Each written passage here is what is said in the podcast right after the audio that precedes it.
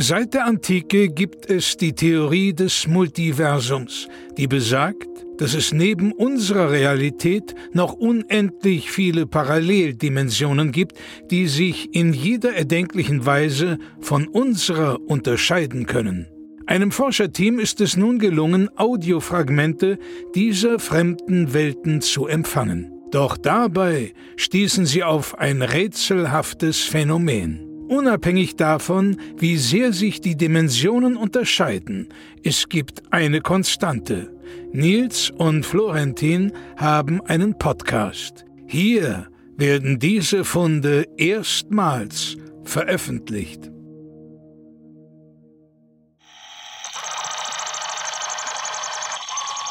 Dimension ZX75 SY09089TX31. Rudis Buffet.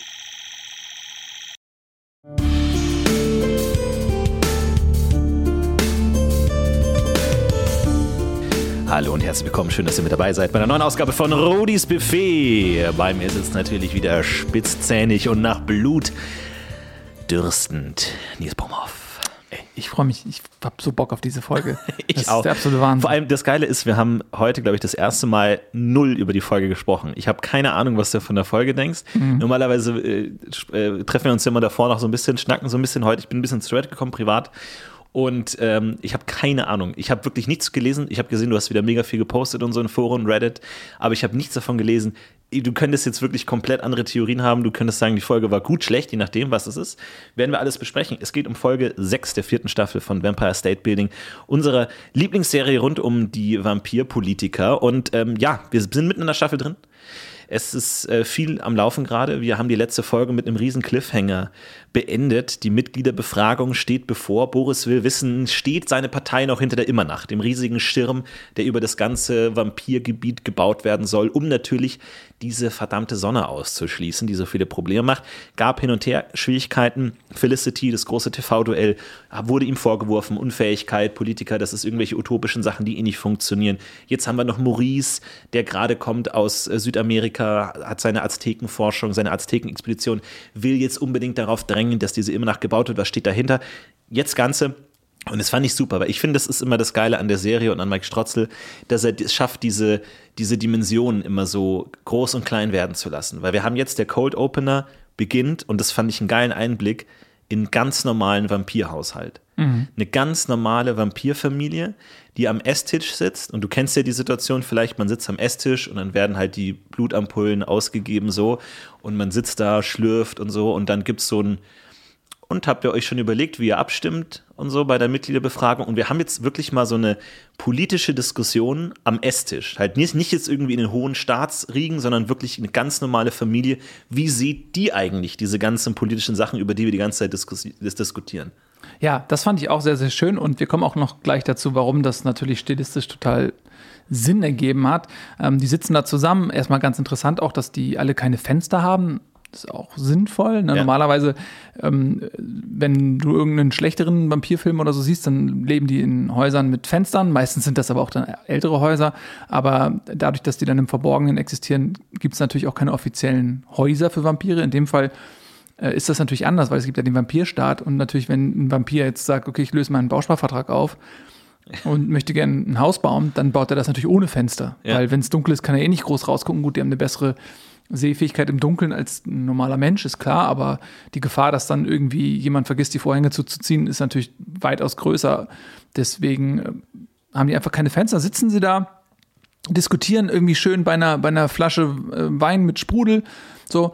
Und man lernt die Leute kennen. Man lernt, man lernt diese Vampire als Menschen kennen und dann äh, streiten wir, also äh, schneiden wir rüber zu der Abstimmung. Man sieht, wie diese Familie, die wir eben noch äh, kennengelernt haben beim Debattieren, die auch ganz liebevoll miteinander war, mit dem man richtig sympathisieren konnte, gehen also äh, in diesen Abstimmungssaal und ähm, man äh, sieht noch so Gemurmel überall. Es gibt noch so letzte so Debatten zwischen den Abgeordneten. Dann äh, werden sie zur Ordnung gerufen, alle setzen sich hin und dann wird vorgelesen, wir streiten jetzt zur Abstimmung und so weiter. Und auf einmal mittendrin hört man so, ähm, wie die Türen verriegelt werden. Zack. Und man hört, dass die Türen werden verriegelt und der eine Vampir ähm, äh, es war nicht wichtig, kein wichtiger Charakter, läuft zur, zur Tür, will die auf, aufmachen, weil er das gehört hat, dass da irgendwas verriegelt wird. Tür geht nicht auf. Panik bricht aus. Ja. Dann sehen wir, wie auf einmal oben an der Decke diese UV-Lichter, also diese, also diese Sonnen, ähm, diese Sonnenstrahlen imitieren können. Ja. Weiß jetzt gar nicht, wie man die nennt, Ultra, Ultraviolett, whatever, keine Ahnung, wie diese Lichtart heißt. Ja. Jedenfalls, äh, die, das Ding geht an und äh, man sieht, wie die Vampire quasi gebraten werden. Aber jetzt nicht sofort, also sie sterben nicht sofort, so pup, sondern das ist ein langsamer, ultraschmerzhafter Prozess, weil es auch nicht die echte Sonne ist, sondern nur künstlich. Äh, man sieht, wie denen wirklich die, die, die Haut vom Gesicht gebrannt wird, wie so einzelne äh, Hautflöckchen sich in Luft auflösen. Und ähm, es ist eigentlich, das Geschrei ist groß, die krümmen sich am Boden und man denkt so, oh mein Gott, alter Schwede, alle, alle sind tot. Und in dem Moment kommt Lucifer in so einem ähm, Ganzkörperanzug und äh, zertrümmert oben alle Lampen und rettet sozusagen das Plenum davor, verbrannt zu werden. Ja. Und das war eine unglaublich starke Szene. Es ist ein Riesenpaukenschlag, vor allem dieser Kontrast einfach mit diesem, mit diesem normalen Frühst Frühstückstisch irgendwie, wo die da irgendwie zusammen reden und man überlegt so, ja, diese Immernacht, ist das eine gute Idee, aber wie ist das für Handel? Wir merken auch tatsächlich, fand ich ganz interessant, auch den Beruf von einem Familienvater, der diese Sarge herstellt, diese Bettensärge halt herstellt. Natürlich, man denkt jetzt irgendwie da irgendwie an Graf Dracula, aber es sind halt auch total moderne, schicke ähm, Bettensärge. Finde ich ganz toll, dass man sich da auch designmäßig versucht hat, so einen Klassiker modern nochmal aufzuarbeiten, der auch gesagt hat, naja, ich muss ja auch exportieren irgendwie so. Es leben ja nicht alle Vampire im Vampirstaat. So, wie ist das dann? Äh, wie funktioniert das und so? Und für alle Leute, die ganzen Mindlinge natürlich, die auch noch im Staatsgebiet leben, die nicht Vampire sind. Wie sieht das? Also kommt das dann nicht irgendwie da zu großen Revolten, Protesten? Weil er eben auch meinte, viele meiner Mitarbeiter sind eben Mindlinge, die vielleicht nicht überleben könnten, wenn einfach keine Sonne mehr ist, wenn die einfach komplett Vitamin D-Mangel, alles furchtbar so. Und das war interessant, wie, wie die das abwägen, weil man hat ja oft so, aus Politikersicht ist ja irgendwie so das Wahlvieh irgendwie, aber wirklich zu sehen, wie rational die das dann umsetzen und wie ruhig das auch war. Ich habe immer nur darauf gewartet, so politische Debatte kenne ich von mir zu Hause, dass dann irgendwann die Blutampullen fliegen oder so, aber das war super gesittet und dann halt als äh, Intro und dann als erste Szene eben dieses Riesending. Klär uns auf, was, was ist hier passiert? Woher kommen diese Lampen? Was ist das? War das ein Anschlag? Auf wen? Wer versucht hier seine Machthebel ähm, zu, zu ziehen? Ja, also da müssen wir natürlich wieder tief eintauchen in die Spekulation. Was auf jeden Fall mal faktisch passiert ist, das hat man ja auch im Anschluss dann gesehen. Äh, Lucifer wurde wie ein Held gefeiert. Alle kamen zu ihm, haben ihm die Hände geschüttelt, haben sich bei ihm bedankt. Das heißt, das politische Standing Lucifers ist auf jeden Fall gestärkt. Er ist jetzt der Mann der Stunde. Er ist der Mann, ähm, der das Plenum, das ähm, politische, gesellschaftliche Rückgrat des Vampirstaates einfach vor dem Flammentod gerettet hat. Da fragt man sich natürlich, okay, ist, wenn er den größten Nutzen hat, hat er dann auch vielleicht das größte Motiv, da, ähm, dass diese Lampen dort eingesetzt worden sind. Woher wusste er das überhaupt? Er hatte ja diesen Prototypanzug, ähm, so einen Ganzkörperanzug, der vor dieser ähm, vor diesem Licht schützt. Warum hat er den in dem Moment angehabt? Und warum konnte er so schnell reagieren? Also er musste ja irgendwie davon gewusst haben. Und wir haben dann auch gesehen in dieser Aufnahme, als diese ganzen Gratulanten ihn so um, äh, ja, umschwirrt sind, wie so Insekten an einer Lampe, dass dann auch an der anderen Seite des Plenums dann auch Leute schon argwöhnisch waren und gesagt haben, ey, das kann doch, das kann doch nicht sein, dass der ausgerechnet jetzt darauf vorbereitet Ja. ist. Der muss es doch gewusst haben. Also ich gehe auch davon aus, ähm, er hat es zumindest mal gewusst, ob er aber auch ursächlich dafür ist, dass er die dort installiert hat, die Lampen, und das alles geplant hat, weiß ich nicht. Es, es ist super spannend, weil natürlich, es wird hier, es gibt eine Abstimmung, eine Mitgliederbefragung zum Thema Immernacht. Und da ist natürlich das ein extrem starkes Symbol, wenn die, die Leute, die gerade ihre Stimmen in die Urne werfen, halt verbrannt werden von dem Licht von oben. So, das ist ja ganz klar. Und das schreit ja natürlich in gewisser Weise, wir brauchen diese Immernacht, der Tod von oben, dieses Licht, wir können kein normales Leben führen, wir kommen nicht weiter, überall lauert die Gefahr, nirgendwo sind wir sicher, nicht mal in unserem eigenen Land, wenn wir diese Immernacht nicht haben. Und Lucifer, zumindest habe ich das so aus der letzten Folge verstanden, arbeitet ja eigentlich insgeheim mit Felicity zusammen als Gegner von Boris, die ja eigentlich gegen die Immernacht sind. Genau. Also meinst du, vor allem, ich glaube nicht, Boris war ja in der letzten Folge selber so ein bisschen unsicher mit der Immernacht, wo er gesagt hat, so ja, ist es wirklich umsetzbar, ist, funktioniert das, wohingegen Maurice eher die treibende Kraft war. Der meinte, nee, muss unbedingt gebaut werden, auf jeden Fall, das ist die, irgendwie die, der, der nächste Entwicklungsschritt des Vampirismus, irgendwie eigener Staat, wir können den ganzen Tag leben, wie produktiv können wir sein, wenn wir nicht nur in der Nacht leben müssen und sowas. Und Boris war natürlich auf, der ja eher Realpolitiker ist als jetzt Utopist irgendwie, der das dann natürlich abgewogen hat, natürlich auch dadurch, dass er in, durch Felicity so gegrillt wurde im, im TV aktuell schreit es für mich nicht jetzt nach Boris, dass der sagt, nee, wir platzieren jetzt hier Lampen, wir grillen die alle, wir, wir machen jetzt hier ein drastisches Symbol. Ich glaube, also ich könnte mir gut vorstellen, dass tatsächlich Maurice auch hier seine, seine Finger im Hintergrund hat, der aus, wir wissen noch nicht hundertprozentig, kommen wir später noch, gibt eine interessante Szene dazu, ähm, der auf jeden Fall die Immernacht haben will und hier durchdrücken will. Und man muss ja hier wirklich sagen, Boris hat ja wirklich in den letzten Folgen extrem schlechte Entscheidungen getroffen, was seine politischen Verbündeten angeht. Weil er ist ja eigentlich der moderate Demokrat, hat jetzt aber, ohne es zu wissen, gemeinsame Sache gemacht mit dem russischen Cornflakes-Magnat. Seine politische Gegnerin Bella wurde gepufft. Wollte er es, wusste er es, weiß ich nicht. Und jetzt hat er irgendwie Maurice auch noch an den Hacken, der anfängt jetzt irgendwie hier Terrortaktiken zu fahren, um irgendwie diese, diese Abstimmung hinzukriegen. Also äh, ich weiß nicht, der muss irgendwie mal durchgreifen oder der muss auch mal klar sich positionieren, weil aktuell habe ich das Gefühl, er ist zwar technisch gesehen Parteivorsitzender, aber wirkliche Macht haben gerade die anderen. Ja, weil er, glaube ich, auch versucht, auf äh, vielen Hochzeiten zu tanzen, es allen recht zu machen. Er versucht eben wirklich so ein Weltpolitiker zu sein und er weiß auch, okay, wenn ich mir zu viele Feinde mache, dann werde ich früher oder später diesen Feinden zum Opfer fallen, sodass er versucht, wirklich mit jedem sich gut zu stellen und Kompromisse einzugehen. Und das sorgt natürlich irgendwann, dass du in so einer Kompromissparalyse gefangen bist ähm, und gar nicht mehr handlungsfähig erscheinst. Und äh, während natürlich dann die Kräfte um ihn herum ganz stark versuchen, ihre Interessen durchzusetzen. Und ich bin voll bei dir. Äh, für mich ist Maurice auch die Person, die ich am ehesten dort hinter diesem Komplott verorten würde, denn er hat die Mittel, er hat diesen Wunsch auch, die immer nach zu machen. Ähm, und er hat ja auch diese Wandlung gemacht hin so von diesem Sunny Boy, von diesem Surfer-Dude, der einfach nur so dann ähm, von, Maurice, äh, von Boris nach Südamerika geschickt wurde und er kam ja völlig verändert wieder und er ist ja vor allen Dingen, äh, er kommt wieder und er ist in der Hierarchie erstmal noch da, wo er vorher auch war, nämlich relativ weit unten. Aber in Wirklichkeit ist er eigentlich im Prinzip der reichste Vampir überhaupt. So, und er ist ähm, nicht nur der reichste Vampir, sondern, und das ist meine Vermutung, ähm, dass er bei der Erweckung der aztekischen Vampire, die ja alle uralt sind und damit auch sehr, sehr mächtig, dass er ähm, auch etwas von seinem eigenen Blut in irgendeiner Form dort beigemischt hat, ähm, welches zur Erweckung dieser verdörrten alten ähm, Halbleichen benutzt wurde, wodurch es dann irgendwo auch nicht nur eine moralische Dankbarkeit, sondern vielleicht auch so eine gewisse körperliche Verbindung zwischen Maurice und den alten aztekischen Vampiren gibt. Total. Ich meine, wir, wir, sehen ja, er trägt ja dieses, dieses Goldamulett, mhm. das wir ja gesehen haben. Und jetzt haben wir ja so einen kleinen Flashback und das fand ich ganz toll, weil er ist in seinem Apartment Maurice und er redet mit einer Gestalt im Dunkeln. So, wir sehen nicht, wer es ist. So, es ist es ist, und ich habe da gesehen im Reddit, es gab Stimmen an der irgendwie Vergleiche. Es ist, es scheint auf jeden Fall eine weibliche Figur gewesen zu sein, was nochmal natürlich nochmal ein ganz interessantes Licht wirft auf Brit. Die, mhm. die Athletin, die Meisterathletin, die äh, nicht teilnehmen konnte, weil irgendwie der Vampirstaat nicht zugelassen wurde bei der Olympiade, die wir ja jetzt noch gesehen haben, dass sie die Cornflakes aufkauft und jetzt vielleicht hier sogar gemeinsame Sache mit Maurice macht. So, und Maurice, und dann heißt es nur so, ähm, so, was hast du gemacht? Wo warst du so lange? Auch mit so einem vorwurfsvollen Ton. Also hatten die eine Beziehung irgendwas oder sowas in der Richtung im Sinne von Maurice haut ab nach Südamerika, ist lange weg. Und dann sehen wir diesen Flashback, wie er eben in dieser Aztekenhöhle ist und da so forscht und wirklich dann so dieses riesige Relief findet in diesem verstaubten Korridor mit diesen aztekischen Inschriften und so. Und er wirklich so diesen Blick des Ich hab's gefunden, ich hatte recht. Dann aber plötzlich der Boden unter ihm weggezogen wird und er in die Tiefe stürzt. Das heißt, wir wissen, er lebt.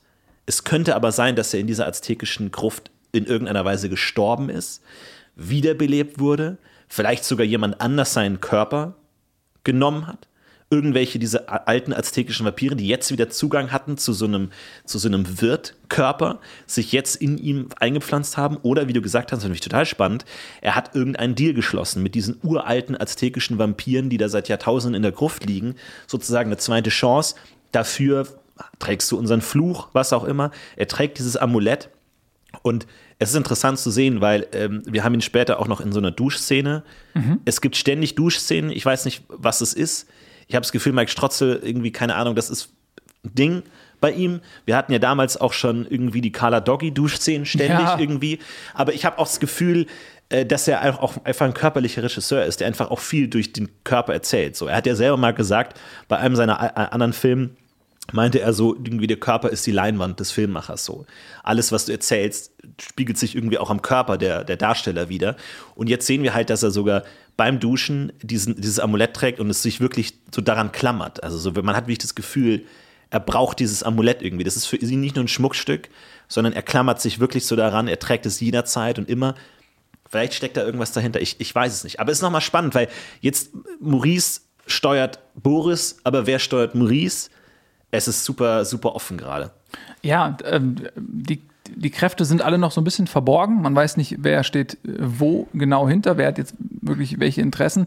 Maurice ist für mich dann wirklich eine sehr, sehr spannende Figur, weil wenn er es geschafft hat, dass er die alten Ägyp ähm, aztekischen Vampire hinter sich vereint, dann hat er eigentlich die größte Streitmacht. Plus, er hat durch das Aztekengold unfassbaren Reichtum. Es kann natürlich gut sein, dass er einen harten Preis dafür bezahlt, aufgrund des Fluches. Mm, Aber er ist in jedem Fall eine Macht und vielleicht ist er auch die Macht. Wir reden die ganze Zeit über Lucifer, über Boris und meinetwegen auch über Felicity, dann, die er auch jetzt an Bedeutung gewonnen hat. Aber ich glaube, dass Maurice mittlerweile ah, ja eigentlich fast zur, zur größten Kraft geworden ist, auch aufgrund des Kapitals. Und ich glaube, dass er, und da waren wir uns ja einig, ein unglaubliches Interesse daran hat, diese Immernacht herbeizuführen, weil er eventuell, und das kann ich mir auch sehr gut vorstellen, dass, die, äh, dass der Preis vielleicht, den er mit den Azteken eingegangen ist, dass, dass er den Deal gemacht hat, pass auf, ihr steht mir zur Verfügung als Vehikel meiner Interessen und dafür baue ich äh, die Immernacht und ähm, durch die Immernacht können wir euren Fluch über alle hinweglegen. Das war ja auch unsere Theorie beim letzten Mal, ne? dass dann durch diesen, wenn dieser Schirm äh, der die Sonne aussperrt und die Immernacht ermöglicht, durch die Gelder des Aztekengoldes finanziert wird, dass damit automatisch der Fluch auf alle übergeht, die davon profitieren und die das auch gerne in Anspruch nehmen. Und in dem Moment, wo jetzt ein Vampir zum ersten Mal am helllichten Tag unter diesem Schirm spazieren geht, nimmt er das in Kauf, er profitiert von dem Aztekengold und damit könnte rein theoretisch der Fluch auf ihn übergehen. Es ist total spannend, weil wir haben ja auch diese aztekischen Reliefs da, diese, diese Malereien in diesen Katakomben und da ist ja alles voller Sonnen. So, du hast ja dieses riesige Sonnenbild und du hast diese ganzen, die Sonne anbetenden Figuren irgendwie unter. Das ist natürlich jetzt total spannend, welche Bedeutung die Sonne hat für diese aztekischen uralten antiken Kulturen. Ist es für die eine Art Gottheit? Ist es, ist die immer nach der Möglichkeit, sich von dieser Gottheit loszureißen, irgendwie eine neue Gottheit selbst zu werden, wer es schafft, die Sonne zu verdunkeln und so. Total spannend. Und natürlich, die Vampire müssen ja da so als Gegenpol dazu stehen, wenn diese Kultur so sonnenverehrend ist. Und deswegen frage ich mich auch so, warum, also warum greifen die nicht selber ein? So, vielleicht brauchen, vielleicht sind die auch so, also diese uralten Vampire, die, die Azteken-Vampire, vielleicht sind die so, die sind ja wirklich in der Tiefe drin. Wir haben ja wirklich gesehen, also wie er dieses Seil darunter klettert da und dann so ganz, ganz tief. Vielleicht sind die so extrem sonnenempfindlich, diese uralten Vampire, dass sie vielleicht sogar gar nicht tot sind, sich nur einfach so tief runtergraben mussten, dass sie so hundertprozentig sicher sein konnten, dass nicht über irgendwelche Reflexionen oder so die, die das Sonnenlicht eindringt, dass ja vielleicht noch kleinste Photonenpartikel, was auch immer, irgendwie, die, die einfach sofort umbringen. Und diese Art von Immernacht vielleicht der erste Schritt ist für sie, auch langsam wieder an die Oberfläche zu kommen, so dass du vielleicht einfach, dass die da gar nicht mehr rauskommen. So finde ich auch super spannend.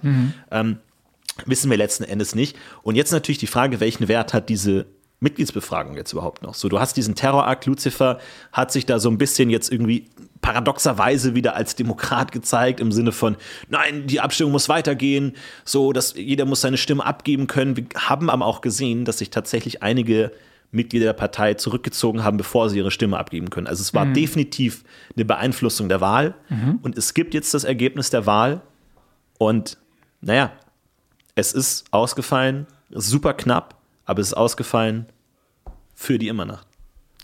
Und da, also das ist erstmal richtig erstaunlich, weil man hätte jetzt ja gedacht, okay, ähm, Lucifer hat ja eigentlich eher die Gegenseite vertreten, der wollte die Immernacht nicht. Und jetzt wurde sie trotzdem gewählt. Und da ist natürlich die Frage, okay, wenn jetzt ähm, Mike Strotzel die, diese Geschichte so erzählt, ja, dass Lucifer dort als Retter erscheint und so weiter, das müsste ja eigentlich dann auch damit einhergehen, dass es dann in der Story einen, dementsprechend auch einen Umschwung zu seinen Gunsten gäbe, sonst ist es ja fast schon obsolet, was er da gemacht hat. Aber ich kann mir sehr gut vorstellen, dass er erkannt hat, und er ist ja wirklich sehr, sehr weise, sehr intrigant, also der, der hat einen guten Überblick, das muss man ihm lassen, auch wenn man ihn vielleicht als Charakter nicht mag, weil er einfach ein bisschen durchtrieben ist. Aber ich kann mir sehr gut vorstellen, dass er ja auch die Geschichte der aztekischen Vampire irgendwo kennt, dass er ähm, wusste, okay, die sind weit weg, die sind auf einem anderen Kontinent. Und in dem Moment, wo diese neue, mächtige ähm, Gesellschaft quasi in sein Hoheitsgebiet, was er sich eigentlich wieder unter, die Na unter diesen Fingernagel reißen möchte. Er möchte ja die alten vampirischen Hierarchien wieder aufbauen, die eben nicht demokratisch sind, weil er eben aus einer Zeit stammt, wo die Demokratie eigentlich noch, noch gar keine Rolle ja, gespielt ja, hat. Nee, nee. So, außer vielleicht im, ähm, im antiken Griechenland oder sowas. Und ähm, er sieht sicherlich jetzt auch ein Stück weit eine Gefahr darin.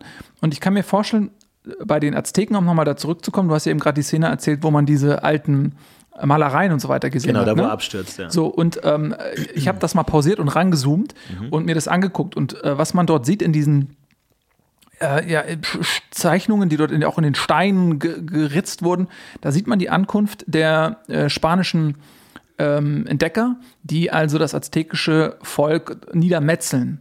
Und ich glaube, dass die, das ist meine Theorie jetzt, dass die aztekischen Vampire hatten ja die ähm, aztekischen Menschen sozusagen als Nahrungsgrundlage. Und wir haben ja, kennen ja diese Pyramiden auch in Südamerika bei den Azteken, da haben die immer diese Menschenopfer gemacht und man hat sich immer gefragt, ja, okay, was, zu welchem Zweck dient das? Ja, vermutlich, um irgendwelche Götter zu befrieden, damit das Wetter gut ist und die Ernte ja, ja. prächtig oder so. Und ich kann mir sehr gut vorstellen, dass diese Menschenopfer in Wirklichkeit ähm, den Vampiren zugute kamen, ja, dass äh, die dann davon getrunken haben, dass die dann auch neue ähm, Vampire aus den Reihen der Menschen rekrutieren konnten, ohne große Probleme. Sie mussten nicht irgendwie äh, im Untergrund leben und sich verstecken, sondern Sie konnten das ganz offen machen, weil die Menschen sie, die Vampire verehrt haben und ihnen freiwillig ja. diese Opfer dargebracht haben. So. Es ist quasi eine Nahrungspyramide. So, du hast einfach die Menschen unten und die Vampire, die durch dieses ganze System einfach unendlich Ressourcen haben. Ja. Genau. Und in dem Moment, wo jetzt die äh, Spanier kamen, wurde dieses ganze System vernichtet. Also die, die Nahrungsgrundlage, die Menschen wurden einfach ähm, zu Millionen getötet. Wer nicht getötet wurde und versklavt wurde, ist an Krankheiten, die eingeschleppt worden, gestorben.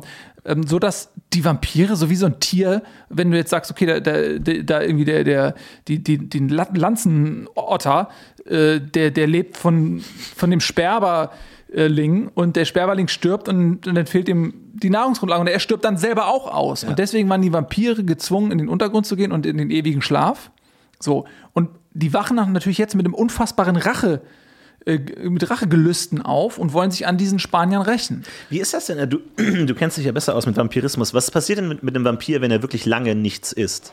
Also wenn er jetzt wirklich, also er kann ja nicht sterben, oder? Also Vampire sind ja quasi durch unnatürliches Leben gesegnet. Mhm. Aber kann er auch einfach verhungern oder wie, wie funktioniert das, wenn er einfach kein Blut bekommt für lange, wenn die jetzt wirklich jahrhundertelang in ihrem Loch da sitzen? Nee, die, die zertrocknen, also die trocknen aus im Prinzip und äh, geraten in so eine Art, äh, wie so ein Kryoschlaf, mhm. wenn du so möchtest.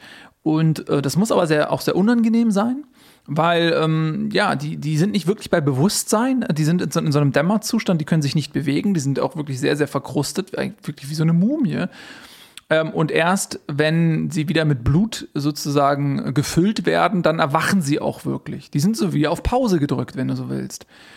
Also technisch gesehen könnte, wir stellen uns mal vor, Maurice fällt da runter, ist halb tot, Beine gebrochen oder mhm. was auch immer, fällt in diese Mumien rein, versteht das, kann irgendwie entziffern, was da los ist opfert sein Blut, um die zu erwecken. Im Gegensatz heilen sie ihn in irgendeiner Weise. Kann ja gut sein, dass das diese Kräfte sind und im, im Wechselspiel verlangen sie von ihm dann diese Pläne umzusetzen. Oder, oder wie gesagt, ich mhm. finde ja immer noch diese, diese die Theorie, weil wie gesagt, wir, wir kennen von Maurice nicht viel. Wir haben Maurice ähm, in der ersten Hälfte der ersten Staffel sehen wir manchmal, man muss ja sagen, leider ist der Schauspieler von dem damaligen Maurice gestorben deswegen die Figur relativ schnell rausgeschrieben wurde und jetzt wieder zurückkommt mit einem neuen Schauspieler. So. Ja. Was natürlich clever ist, weil wir natürlich jetzt denken, klar, natürlich ist ein anderer Schauspieler, der sieht anders aus. Aber was ist, wenn Mike Strotzler einfach sagt, nee, es ist vielleicht gar nicht Maurice die ganze Zeit oder es ist jemand im Körper von Maurice mhm. und der einfach nur diese Erwartungshaltung des Zuschauers, ja, natürlich ist der ein bisschen anders, natürlich, weil wir haben Maurice kennengelernt wirklich so als diesen Surfer-Dude, irgendwie als diesen super ausgelassenen, wir hatten ja damals, also die ersten Staffeln waren ja auch noch lockerer irgendwie vom Ton irgendwie mhm. so, weil die da irgendwie noch so Lokalpolitik und Zebrastreifen und Ampel und so und irgendwie in ihrer Kleinstadt und so, bevor sie dann wirklich diese Staatsgebiet. Die, die, eine Szene, ganz, bevor du weitermachst, äh, das äh, werde ich mich, äh, fantastische Szene, liebe ich immer noch ähm, als dieses Pärchen, und da sind wir wieder bei Mike Strotzels äh, Nudismus.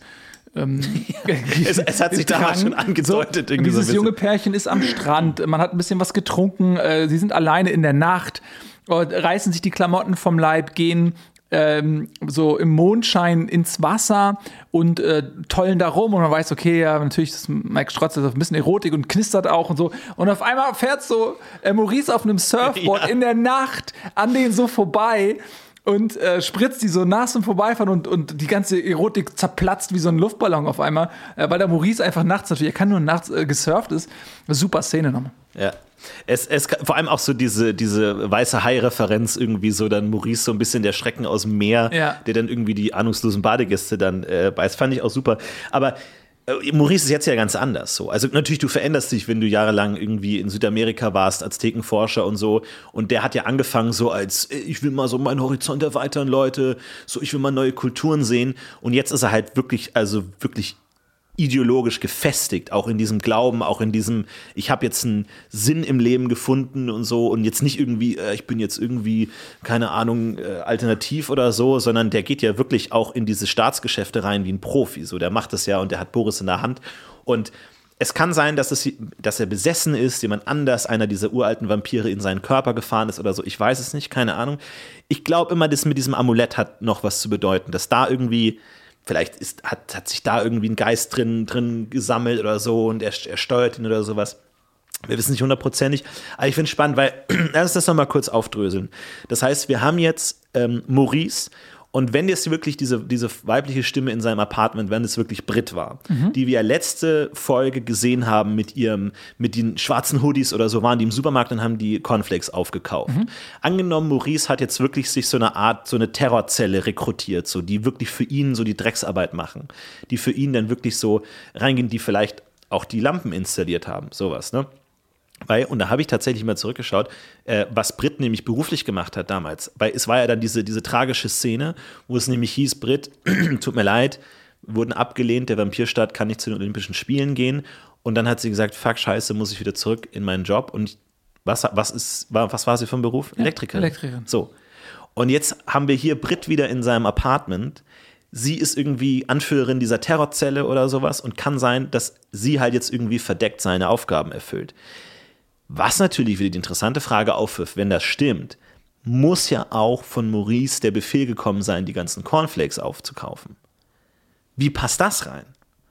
Die Cornflakes, wir erinnern uns, Bella wurde ja gepufft von dem russischen Cornflakes-Magnaten als sozusagen Gefallen Boris gegenüber, so von wegen, ja, ich beseitige deine politischen Gegner, mache ich schon so, wie man das das bei mir zu Hause macht.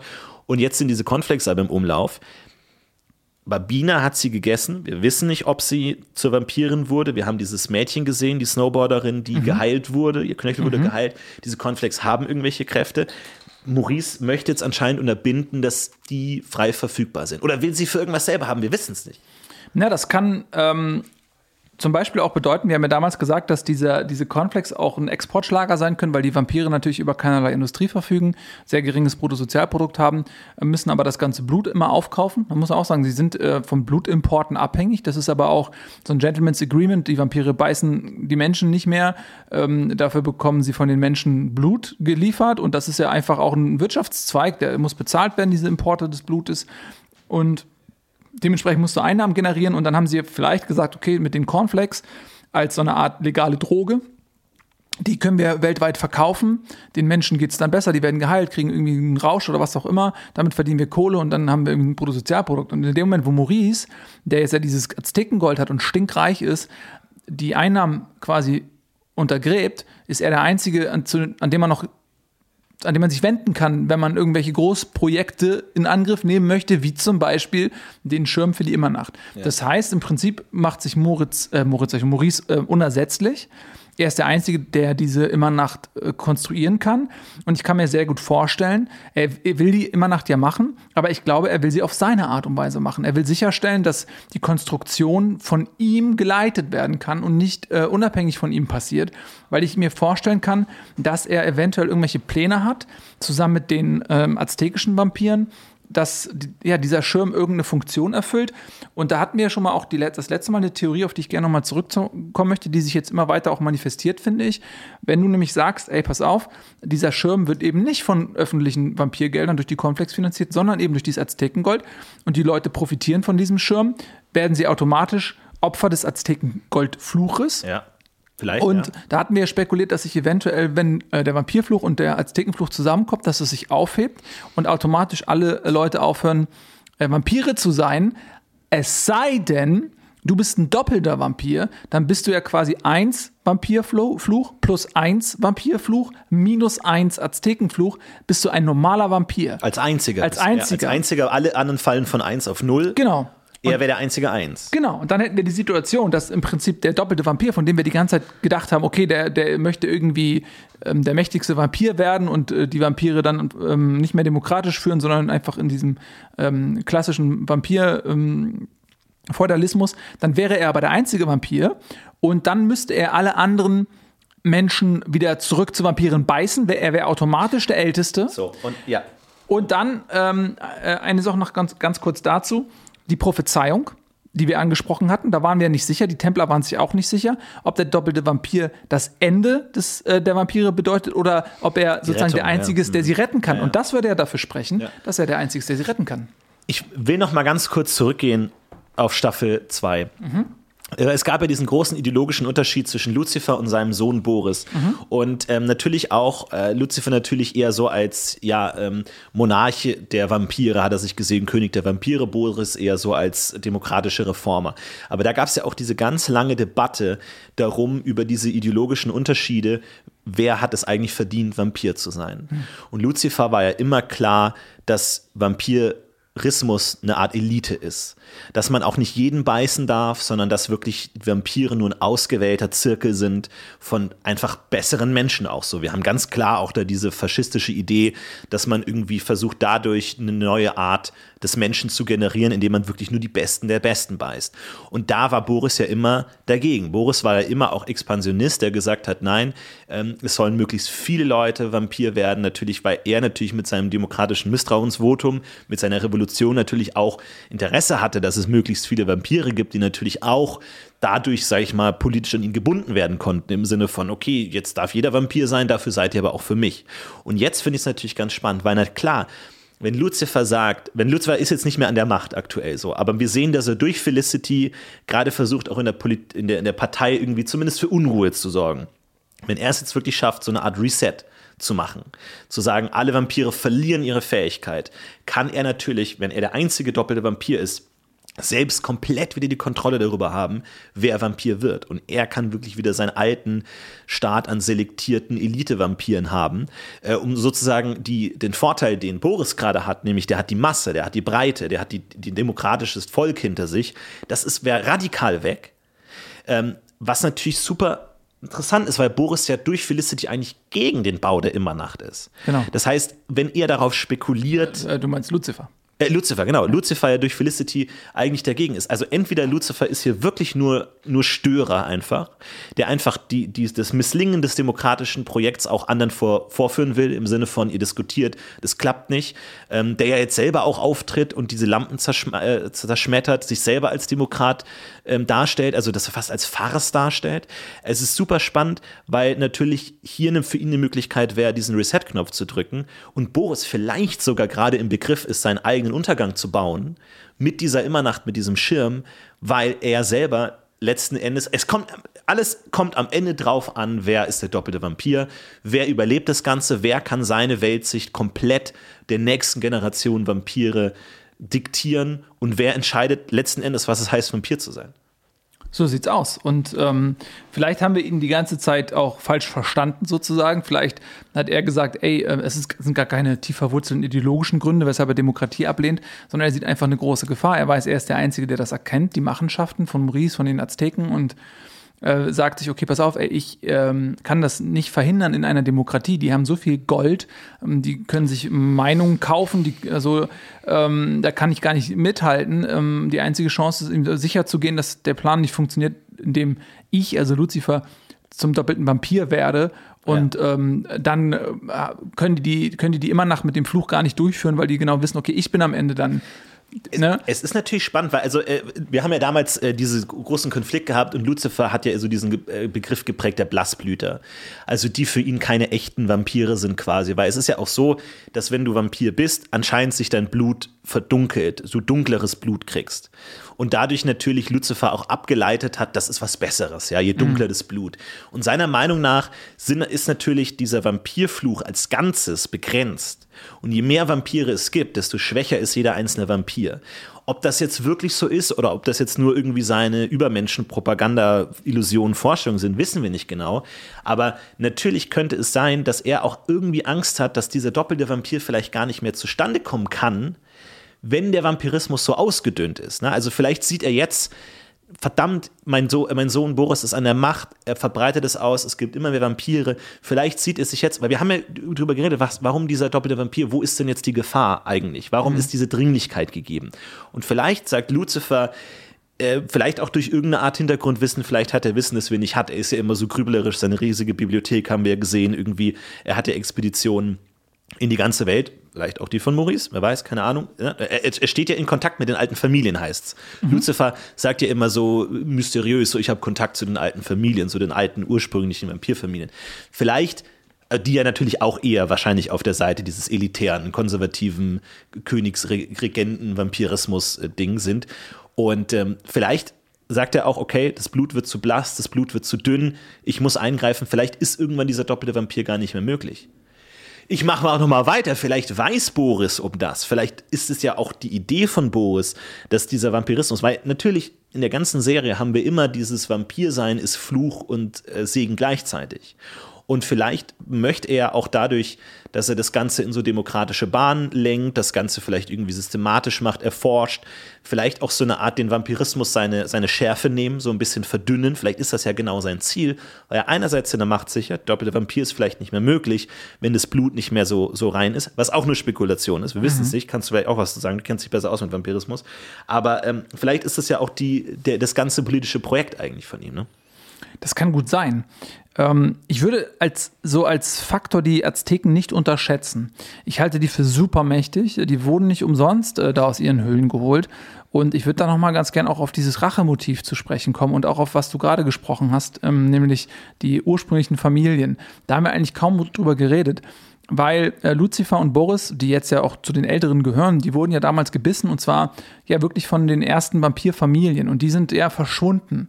Ähm, manche sagen, okay, ab einem gewissen Alter braucht man mehr so Ruhephasen, wie so ein Bär, der in Winterschlaf hält, dass die auch oftmals, auch weil sie so lange schon existieren, um nicht verrückt zu werden, einfach mal eine Pause brauchen und sagen, ey, wir halten jetzt mal 100 Jahre sozusagen so einen Schlaf, äh, bis wir wieder erweckt werden, einfach wirklich als tiefe Regeneration, sowohl geistig irgendwie als auch körperlich. Und die kommen irgendwann wieder, andere sagen, okay, die sind tot, man weiß nicht, was mit denen ist. Aber ähm, ich habe noch eine weitere Theorie und zwar, dass die ganz alten Vampire damals, ähm, einen Krieg hatten mit den ähm, aztekischen Vampiren. Und dass die quasi die, ähm, deswegen haben die Spanier auch überhaupt erst äh, Südamerika entdeckt, weil nämlich die Vampire, die sozusagen rekrutiert haben und gesagt haben, ey, pass auf, ihr, ihr fahrt da mal hin. So, weil die Vampire wussten ja, äh, die haben über dieses Wissen verfügt, die können ja auch äh, fliegen und so, mhm. äh, die wussten das. Und ähm, die wussten, dass die Vampire in Südamerika eben aufgrund dieses Wettbewerbsvorteils, den sie hatten, dadurch, dass sie verehrt wurden, während die, Amer äh, die europäischen Vampire ja in, ähm, äh, versteckt lebten. Ähm, ganz kurzer Ausflug, sie leben in aller Regel versteckt, weil sie genau wissen, es gibt einen gewissen Prozentsatz, den eine Gesellschaft äh, an Vampiren ertragen kann, bevor es zu viele Vampire für zu wenig Blut gibt. Ja. Dann musst du anfangen, die Menschheit zu versklaven, um sicherzustellen, dass genug Blut da ist. Aber das ist ultra gefährlich. Das heißt, wenn es über ein Prozent Vampire gibt innerhalb ähm, einer Bevölkerung, dann ist es schon fast kritisch, um den Blutfluss überhaupt aufrechtzuerhalten. Aber das nur am Rande. Und diesen Wettbewerbsvorteil ähm, hatten die Azteken, weil eben die Gesellschaftsstruktur anders war, weil sie dort offen agieren konnten. Das heißt, die hatten Angst, dass sie irgendwann die, äh, quasi mächtiger wurden und den ganzen Planeten beherrschen. Deswegen haben die diese äh, spanischen Inquisitoren losgeschickt, die haben das zerschlagen. Mhm. Und ich glaube, dass die, die aztekischen Altvampire, die dort in der Höhle waren, die von Maurice erweckt wurden, ähm, dass die das wissen, dass im Prinzip diese ähm, alten Familien die dann auch äh, Lucifer und Boris erschaffen haben, dass die verantwortlich waren für den Untergang. Und an denen wollen die sich rächen. Und wenn die jetzt Folgendes machen, wenn die jetzt die Immernacht bauen und die Vampirpopulation wird runtergesetzt, weil ja alle durch den Fluch wieder äh, den Vampirfluch verlieren, dann würden automatisch die Vampire aus ihren Verstecken geholt werden, weil die sind ja durch die Blutbande, wir äh, haben ja letztes Mal über das Jungfrauenblut gesprochen, die sind ja verbunden, die spüren das. Und wenn alle Vampire auf einmal quasi aufhören zu existieren, dann spüren die das in ihrer Schlafkammer, wachen auf, stehen auf und dann kommt es zur finalen Konfrontation zwischen den Azteken und den Altvampiren. Ja, es ist ganz interessant, was du auch ansprichst, dieses Verhältnis. So, es gibt ja so die der Legende nach so diese Balance von Blut und Wasser heißt es immer so mythologisch, dass es immer das ein Verhältnis geben muss zwischen Vampiren und Nicht-Vampiren, weil wie du sagst, letzten Endes können Vampire nur dadurch sterben nicht, aber unschädlich gemacht werden, wenn es einfach kein Blut mehr gibt. Und wenn jetzt 90 Prozent der Bevölkerung Vampire sind, dann sterben die alle aus. Und deswegen, also ich fand es auch ganz spannend, weil es ist ja, gab ja ähm, in den in Folge 1 der Staffel gab es ja noch diesen Flashback zu Lucifer und Boris, wo, die, wo Boris noch ein Kind war. Und es war ja, also in der, äh, schon Anfang der Staffel 4 war ja super schon Feindschaft total ausgebrochen so. Und da war nochmal schön irgendwie so diesen Flashback zu sehen, wie waren die eigentlich damals so. Und Boris als Kind sitzt auf dem Schoß von Lucifer und Lucifer hat ja in seinem Schreibtisch ja dieses alte barocke Schloss schon damals und hat ja dieses große Bild von dieser Vampirin, von dieser legendären Vampirin Gräfin äh, Marissa. Und ähm, dann hat er gefragt, so, ja, wer ist das denn, wer ist das denn? Und dann hat er die Legende von Marissa erzählt, Lucifer. Und er hat gesagt, eine der größten Vampirinnen, die allerdings verschwunden lebt. Man weiß nicht genau, wo sie ist, wo sie lebt, weil sie so hart in dieser Ideologie drin war. Dieses ähm, äh, Vampirismus ist elitär, Vampirismus ist nur für manche, dass sie irgendwann niemanden mehr gefunden hat, den sie als würdig erachtet hat, Vampir zu sein. Sie konnte niemanden mehr beißen und sie wollte auch von niemandem den Blut trinken, weil sie nicht die Gefahr eingehen wollte, dass der Fluch übertragen wird und sie sozusagen in, in diesem Rausch, in diesem Blutrausch dann sozusagen den Fluch überträgt, sodass sie niemanden mehr beißen konnte, nichts trink mehr trinken konnte und letzten Endes sozusagen als Extrem dieser elitären Ideologie anscheinend komplett verwelkt ist, komplett zurückgezogen ist, niemand weiß, wo sie ist. Lucifer selber meinte, er hat, hätte sie gesucht, er hätte überall nach dieser uralten, extrem mächtigen Vampirin gesucht, die für ihn ja so die Art Idealvorstellung ist so. Wenn du diesen elitären Gedanken hast, gibt es eigentlich nur, nur vielleicht ganz wenige Vampire. Nur so wenige Vampire, dass du wirklich den Fluch am, am Leben hältst und sozusagen genug Leute hast, um das Blut zu trinken. Und das finde ich eigentlich ganz spannend, weil das ja wirklich die beiden Möglichkeiten sind, wie Vampirismus wirklich in Gefahr gerät. Entweder wenn es zu viele Vampire gibt oder wenn es die, der Vampirismus so elitär ist, dass man gar nicht mehr aus Angst, den Fluch zu übertragen, niemanden mehr beißen kann und sozusagen sich in sich selbst zurückzieht. So. Ja. Und das finde ich ganz spannend, dass es anscheinend, und für uns war das ja über Staffeln hinweg klar, Vampire kein Problem, aber für diese Vampire und auch in der, in der Sicht aus Lucifer immer die Gefahr besteht, dass diese Balance von Blut und Wasser, diese, diese legendäre, die in Prophezeiungen niedergeschriebene, äh, die Balance von Blut und Wasser, dass die irgendwann außer, außer Kontrolle gerät. Und jetzt, ich glaube, es gab ja noch nie so viele Vampire wie aktuell. Der muss ja, also Lucifer natürlich, er wird jetzt so ein bisschen als faschistischer, altmodischer, irgendwie Querdenker dargestellt, aber er hat ja durchaus auch berechtigte Ängste, wenn das so ist, dass wirklich, wenn es zu viele Vampire gibt und dieses Projekt demokratischer Staat zu erfolgreich wird, die Vampire dem Untergang geweiht sind.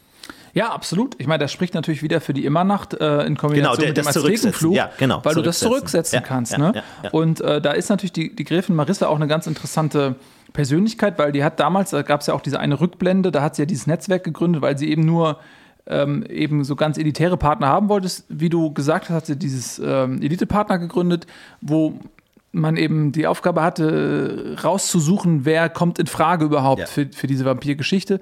Und dieses geheime Netzwerk existiert wohl noch. Also sie hat das ja quasi aufgebaut und ähm, sie war vielleicht der Kopf, aber sie, sie ist jetzt weg. Aber das, man merkt, im Untergrund gibt es das noch und die werden irgendwann auch eine Rolle spielen, weil wir haben ähm, zum Beispiel diese eine Szene in Staffel 3 an der U-Bahn-Station, ähm, wo, wo Boris quasi ähm, an dieser U-Bahn-Station ist und dann steht im Schatten diese eine Gestalt. Und ähm, man weiß, bis heute ist das nicht aufgeklärt. So, aber ähm, der hatte, was man gesehen hat, auch so eine schwarze Robe an und da war so in Blutrot eingestickt äh, EP. Und da wusste man nicht, okay, was, was ist Ja. das? Aber das kann halt sehr gut sein, dass es ein Zeichen dafür ist, dass dieses Netzwerk der Gräfin Marissa noch funktioniert. Total. Also es gibt ja anscheinend wirklich im Hintergrund dieser Vampirgesellschaft auch so, so Art Matchmaker, die versuchen wirklich die richtigen Leute miteinander zu kombinieren. Teilweise wirklich auch aus Visionen heraus, wirklich so die stärksten Geschlechter der, der Geschichte, der Menschheitsgeschichte zu verbinden und mit dem Vampirismus zu infizieren. Und das finde ich ganz spannend, weil du erinnerst dich ja noch, Carla Doggy äh, und Boris hatten ja die Affäre über diese App Byte. Ja. So diese, dieses Tinder für Vampire quasi, ja, wo du dich findest. Und es kann natürlich auch sein, dass natürlich diese uralten Matchmaker, so diese Schicksalsschreiber des Vampirgeschlechts, die wirklich so versuchen, das, das Schicksal der Geschlechter, also es ist ja, gibt, gibt ganz viele Szenen, wie die Vampire in die Geschichte eingegriffen haben und immer wieder Herrscher aktiv mit dem Fluch belegt haben oder wirklich aktiv eingegriffen haben durch, durch ihre Mächte in die Geschichte, dass sie natürlich versuchen, auch so die, den Weg der Geschichte zu lenken. Und jetzt natürlich in moderner Zeit, das ist ja auch die Grundidee der, der Serie Vampire in modern, dass man aus diesem uralten Vermittlerorden so irgendwie so zwangsheiratsmäßig, dass man da so die Leute verschachert, das jetzt mit einer App macht. Was natürlich super spannend ist, was nochmal einen anderen Blick auf Carla Doggy wirft und die Frage in den Raum stellt, warum musste sie sterben? Carla Doggy wurde ermordet. Wir wissen immer noch nicht genau von wem. Ob es der Meisterkomponist war, wir haben darüber geredet, könnte möglich sein. Aber wenn wirklich jemand im Hintergrund hier versucht, die Fäden zu ziehen und versucht, Boris und Carla Doggy zusammenzubringen, niemand weiß warum. Vielleicht, um vielleicht den doppelten Vampir zu erzeugen, bevor es Lucifer sein kann? Weil soweit wir wissen, gibt es keine Möglichkeit, dass mehrere doppelte Vampire gleichzeitig existieren. Es kann natürlich sein, dass wenn irgendeine Kraft im Hintergrund all das voraussieht, die immer nach der Aztekenfluch, das Zurücksetzen aller Vampire, die nicht auf dem Zweier-Fluchstatus sind, wenn man dann noch versucht, Boris zum doppelten Vampir zu machen, kann man natürlich diese ganzen uralten Geschlechter, dieses ganze altmodische mit den ganzen uralten Gruftbewohnern, so kannst du schlagartig ausschalten und nur noch den modernen Vampirismus durch Boris am Leben halten. Das ist natürlich auch, auch spannend. Wissen wir natürlich nicht. Ich weiß nicht, ob Carla Doggy überhaupt noch mal vorkommt in irgendeiner Weise in der Staffel, weil aktuell gibt es kaum, kaum Hintergründe. Ja. Was wir jetzt in der Staffel konkret haben, ist die Entscheidung der Mitgliederbefragung. Ja, es soll die immer noch gebaut werden, aber und da ist Mike Strotzel nicht subtil, muss ich ganz ehrlich sagen. weil wir haben ja diese, am ganz am Anfang dieses Ehepaar, das diskutiert. Und da haben wir ja wirklich, der Mann ist dafür, die Frau ist dagegen am Ende. Aber super zivilisiert, auch gute Argumente so. Ich fand ich mal toll, da reinzusteigen. Mhm. Und am Ende sehen wir, wie beide eben am, auf der Couch sitzen, im Fernseher das Ganze sehen, sagen ja. Und dann sieht man eben noch, dass die Frau dann ähm, sagt, naja, okay, gut. Und man sieht die Frau wirklich komplett, die Schulter ist alles verbrannt. Alles verbrannt, alles mit Verbänden, die haben da so, so Kältepacks so draufgelegt. Und es wird halt irgendwie klar, okay, sie wurde verbrannt durch diesen UV-Strahleranschlag. Eher nicht. Es wird impliziert, sie wurde vielleicht sogar vom Stimmen abgehalten. Mhm. Also, ne, das ist ja, also du inszenierst das ja so, am Anfang weißt du, sie ist dagegen, dann gibt es diesen Anschlag und dann am Ende sie verliert, sie wurde gebrannt, sie wurde vielleicht auch einfach ihrer demokratischen Wahlbefugnis hier beraubt. Also ich glaube, hier brodelt auf jeden Fall eine Unruhe in der Partei, auf jeden Fall. Weil sowas, und Boris, natürlich klar, wir haben die Pressekonferenz, Riesenaufwand, Geschrei und Boris nur so, wir haben die Abstimmung gemacht, so, es ist jetzt durch, wir können jetzt nicht jede Woche abstimmen, das Volk hat gesprochen, ähm, danke nochmal, und auch das fand ich geil, dass er wirklich vor der Presse sagt, danke nochmal an meinen Vater. Mhm. Er hat ja, nicht ja. Lucifer, er hat mein Vater gesagt. Ja. Danke nochmal an meinen Vater, dass er die, dafür gesorgt hat, dass die ähm, Wahl ablaufen konnte, dass er da diese, äh, diese Lampen abmontiert hat. Es gibt jetzt einen Ausschuss, der recherchieren soll, wer dafür verantwortlich ist. Das ist natürlich alles klar. Politiker, bla bla, mhm. ist natürlich alles zu verurteilen. Aber spannende Szene am Ende, ne? Also wie er wahrscheinlich weiß, dass dieser politische Erfolg hier teuer erkauft wurde. Ja. Einerseits mit Unruhen in der Partei, andererseits mit Maurice, der immer mächtiger wird, der jetzt hier plötzlich an ihm vorbei vielleicht auch jetzt hier versucht, die Geschicke seiner, seiner Partei irgendwie zu leiten und er irgendwie hier auch diesen Seitenhieb und sagt, mein Vater, danke, dass mein Vater da geholfen hat. Ganz merkwürdige Situation irgendwie, ganz, ganz komische Stimmung irgendwie. Ja, wobei ich fand diese Szene auch deshalb so interessant, weil Boris hat ja zwei Väter, ne? Also er hat den Vampirvater und er hat äh, seinen leiblichen Vater und Lucifer ist sein leiblicher Menschenvater. Ja. Der auch Vampir ist, aber ihn nicht gebissen hat. Genau, also ja. die wurden beide, ähm, haben wir auch erwähnt, so bei einem Vampirüberfall sozusagen beide gebissen von unterschiedlichen Vampiren. Die haben also selber unterschiedliche Väter, was ähm, in aller Regel bei Vater und Sohn auch Sinn ergibt, aber in dem Fall haben die halt auch eine andere väterliche Verbundenheit. Ja. Und da wird irgendwann, bin ich mir ziemlich sicher, auch nochmal die Frage der Loyalität aufgeworfen. Und ich fand das ganz interessant. Ich weiß nicht, ob das jetzt von Mike Strotze gewollt war, oder ob das Zufall ist. Ich kann mir vorstellen. Die besten Sachen sind ja oft auch manchmal Zufall.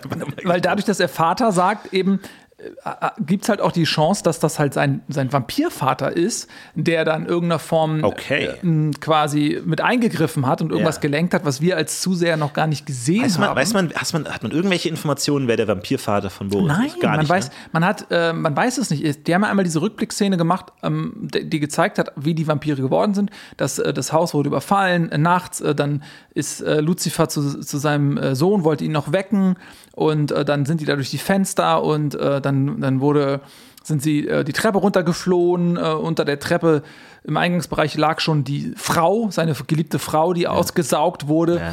Und äh, dann ähm, hat man nur gesehen, dass der halt so lange schwarze Haare hatte und dass der äh, auch so eine Kette trug.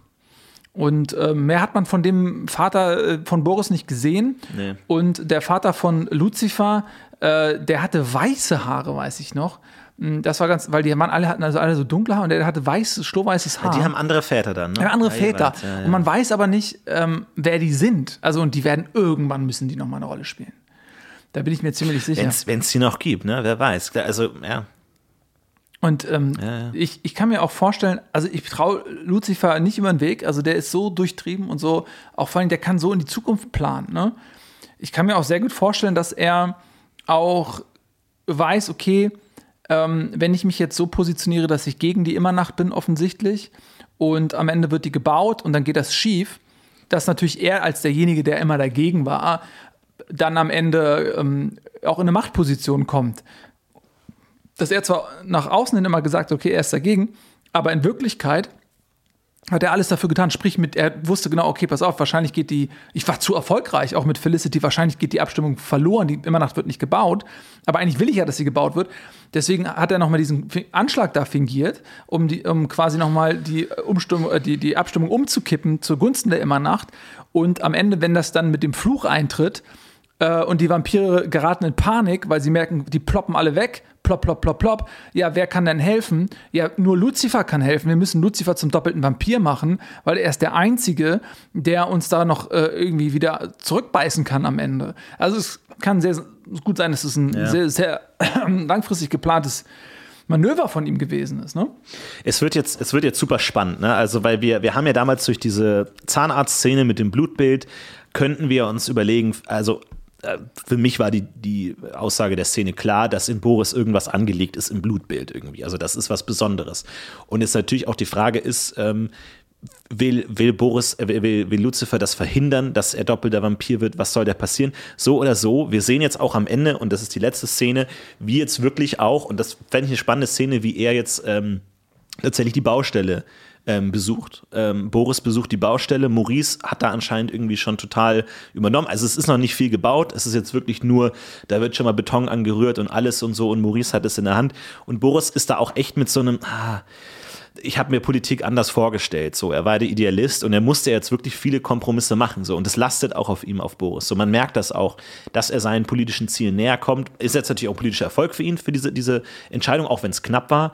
Aber er natürlich jetzt auch einerseits in Maurice jemanden findet, mit dem er das besprechen kann. So, er war ja sonst irgendwie, er, alle, die er sonst hatte, Bella ist weg, Carla Doggy ist weg. So, er war ja auch oft jetzt wirklich einfach allein und isoliert. Mhm. Und über Maurice haben wir jetzt endlich mal auch wieder eine Möglichkeit bekommen, ihm in den Kopf zu schauen wo er wirklich sagt, so, ja, irgendwie, ähm, er hat irgendwie als Idealist angefangen und Maurice aber auch wirklich so, ja, das ist Politik, so, du, du wirst nicht alle ähm, zufriedenstellen können, so, es ist, ein, es ist ein Spiel der Mehrheiten und so und da fallen immer Leute hinten runter und du weißt, wofür wir kämpfen und diese Immernacht, es wird ein, ein unglaubliches Bauwerk. Man wird deinen dein Namen in Jahrtausenden noch sprechen. Du warst der, der die Vampire befreit hat, der sie von diesem Sonnenfluch letzten Endes äh, befreit hat. Und ähm, ich finde es spannend, jetzt, wie das jetzt weitergeht mit dieser, mit dieser Immernacht, wie das gebaut wird. Wir haben ja auch gesagt, gibt es eine Möglichkeit, dass das Land wegfliegt irgendwie durch den Sonnenschirm. Mhm. Ähm, auch äh, gibt es da die Möglichkeit, dass sie nochmal woanders hinfliegen, wie das, dass sie vielleicht nach Südamerika fliegen oder was auch immer mit diesem, mit diesem Papier. Ich, ich verstehe halt noch nicht genau, was den Azteken das bringt, wenn jetzt irgendwie ganz woanders auf der Welt dieser, dieser Schirm aufgebaut wird selbst wenn sie so super sonnenempfindlich sind und da irgendwo ganz tief in der Erde drin wohnen, was hilft ihnen das? Soll das ein Prototyp sein und irgendwann ist die ganze Erde Ja, die ummantelt? Rache halt einfach. Dass Ja. sie die, dass sie die ähm, alten Vampire, die sich versteckt haben, dass sie die hervorlocken, um die sie zu vernichten. Ja. So, als Rache. Oder weil die halt auch einfach, vielleicht wollen sie auch wieder, die sind ja in die Bedeutungslosigkeit begraben worden. Die sind ja nur deshalb unter die Erde gegangen, so meine Theorie, weil eben ihre Nahrungsgrundlage einfach durch die Spanier vernichtet wurde. Ja. Waren sie gezwungen. Und ähm, erst waren sie die mächtigsten Vampire der Welt, die kurz davor standen, auch ähm, global einfach die Macht an sich zu reißen, die alteingesessenen Vampire in Europa zu verdrängen.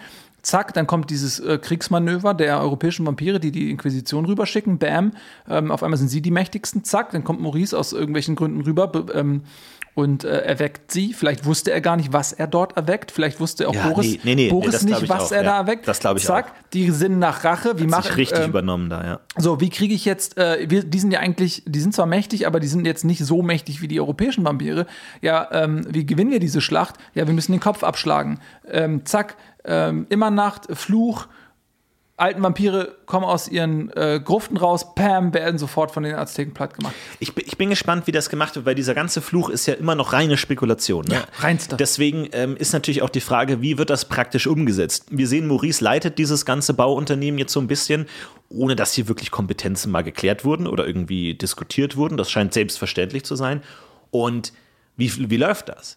Also muss da jetzt wirklich aztekisches Gold in, diesen, in dieses Bauwerk mit eingebaut werden? Ich, ich bin ja eh gespannt, weil, also das ist jetzt, finde ich, zumal die, die, Konklusion dieser Folge, die immer Nacht wird gebaut, es geht los.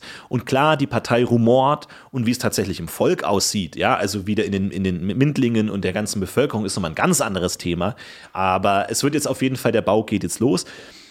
Und muss, also kriegen wir da Antworten, frage ich mich. Ich- Baut Maurice jetzt irgendwelche Fluchhuhn da ein oder passiert das automatisch? Weil natürlich dieser Aztekenfluch ist natürlich auch ein bisschen abstrakt gehalten. Jeder, der den Schatz der Aztekenvampire ähm, äh, verunreinigt oder benutzt, der wird verflucht. Was Der davon auch profitiert. Genau, davon, ja. okay. Ist natürlich auch eine Auslegung sein, ne? der davon profitiert.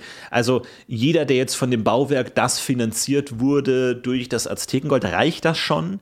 Muss der selber irgendwie aktiviert werden, dieser Fluch? Was passiert da? Wie läuft das? Und wie sieht der, die Immernacht am Ende aus?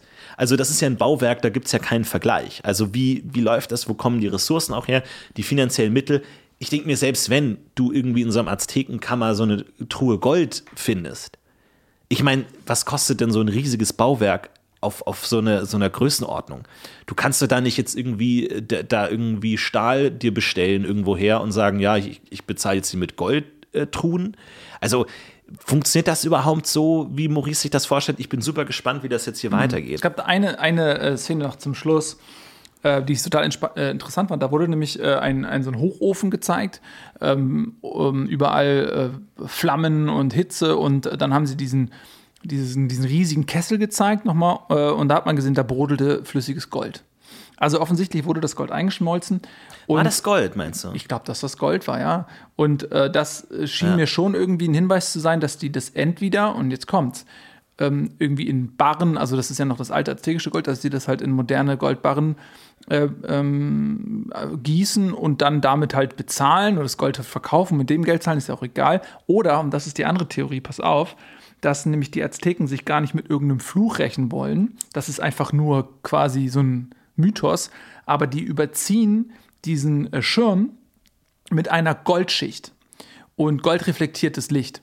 Und dass die dann sagen, okay, pass auf, äh, die Sonne scheint und dann machen die da irgendwie so ein, eine schwarze Folie oder so drüber und dann mitten in der Mittagshitze, fump, nehmen sie, die, nehmen sie das ab und äh, verstärken durch das Gold den, äh, Sonnen, die Sonnenstrahlen so stark, dass sie einfach komplett einfach alles, was Ja. im Umkreis ist, wegbratzen. Oder sie lenken das um, halt so wie so ein riesiger Spiegel. Geht auch, ja. Dass es nicht ein Sonnenschirm ist, sondern ein Spiegel und man den vielleicht auch als Waffe einsetzen kann, natürlich, klar. Ich meine, du kannst natürlich auch, ich meine, wir reden jetzt ja wirklich hier in utopischen Größen, wenn du wirklich dir den Erdball vorstellst und dir vorstellen könntest, dass auf einer Stelle ist Nacht und die Vampire sind draußen, an der anderen ist Tag und du leitest das Licht irgendwie um. Mhm. Du kannst ja ganze Vampirgesellschaften angreifen. Angreifen. Ich meine, dafür, dafür gibt es aktuell keinen Grund. Es gibt keinen Krieg zwischen Vampiren. Ähm, deswegen ist es äh, schwierig, aber ich bin echt gespannt, wie es weitergeht. Und ich habe mega Bock auf die nächste Folge. Ich freue mich, dass jetzt mal was passiert, dass wir wirklich Entscheidungen sehen, dass wir Entwicklungen sehen. Es gibt aber noch super viele offene Fragen. Was ist das für ein, eine Terrorzelle mit Brit? Was hat Maurice? Wie sind genau jetzt die Loyalitäten? Was passiert da? Und ist dieser Fluch wirklich, steht der nur in unserem Kopf oder wird da was umgesetzt? Wenn du sagst, es ist Gold, es geht für mich total in die Richtung. Es freut mich natürlich, dass wir mal wieder richtig lagen. Mhm. Aber ähm, wir sind natürlich auch mega gespannt auf eure äh, Meinung. Schaut äh, es euch an. Wir machen natürlich wieder eine Umfrage im Reddit. Vampire State Building im Reddit. Ähm, diskutiert da gerne mit. Was glaubt ihr, wie geht's weiter? Und ähm, ja, ich bin super gespannt auf die nächste Folge. Nächste Woche geht's weiter. Puh, wow. es ist äh, eine gute Zeit gerade. Ja, also ich muss auch sagen, ah. die Staffel bis jetzt liefert sie mega ab. Ja, Hammer. Also ich muss sagen, nach der letzten Staffel, von der ich ja so ein bisschen enttäuscht war, muss ich sagen, bin ich jetzt mega gehypt. Klar, wir haben noch einige Folgen, da kann es auch was passieren. Und wir kennen Mike Strotzel, der macht immer viele Fässer auf, um dann zu sehen, dass am Ende vielleicht auch noch nicht, nicht so ganz so viel drin ist. Also aktuell sind wir eh noch in der Hoffnungsphase, aber ich habe Bock. Wir sehen uns nächste Woche. Bis dahin. Haut rein.